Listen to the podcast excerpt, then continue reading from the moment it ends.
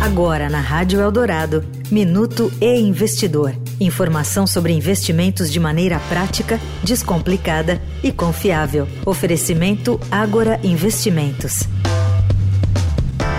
No início de fevereiro, a Netflix acidentalmente postou em seu site para usuários globais os planos da empresa para reprimir o compartilhamento de senhas entre várias famílias. O material foi retirado, mas clientes ficaram irritados.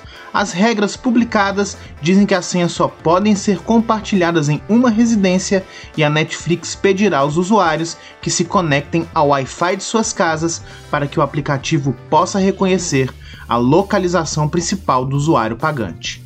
A Netflix deixou claro que esse é um passo importante para ajudar a aumentar a receita da plataforma, já que a empresa estima que cerca de 100 milhões de lares assistem aos conteúdos sem pagar a mais por isso.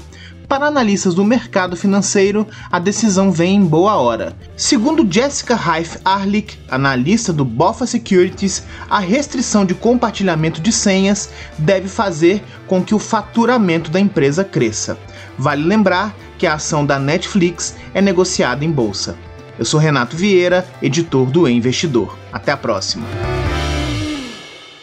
Você ouviu o Minuto e Investidor Informação confiável para investir bem. Oferecimento Agora Investimentos.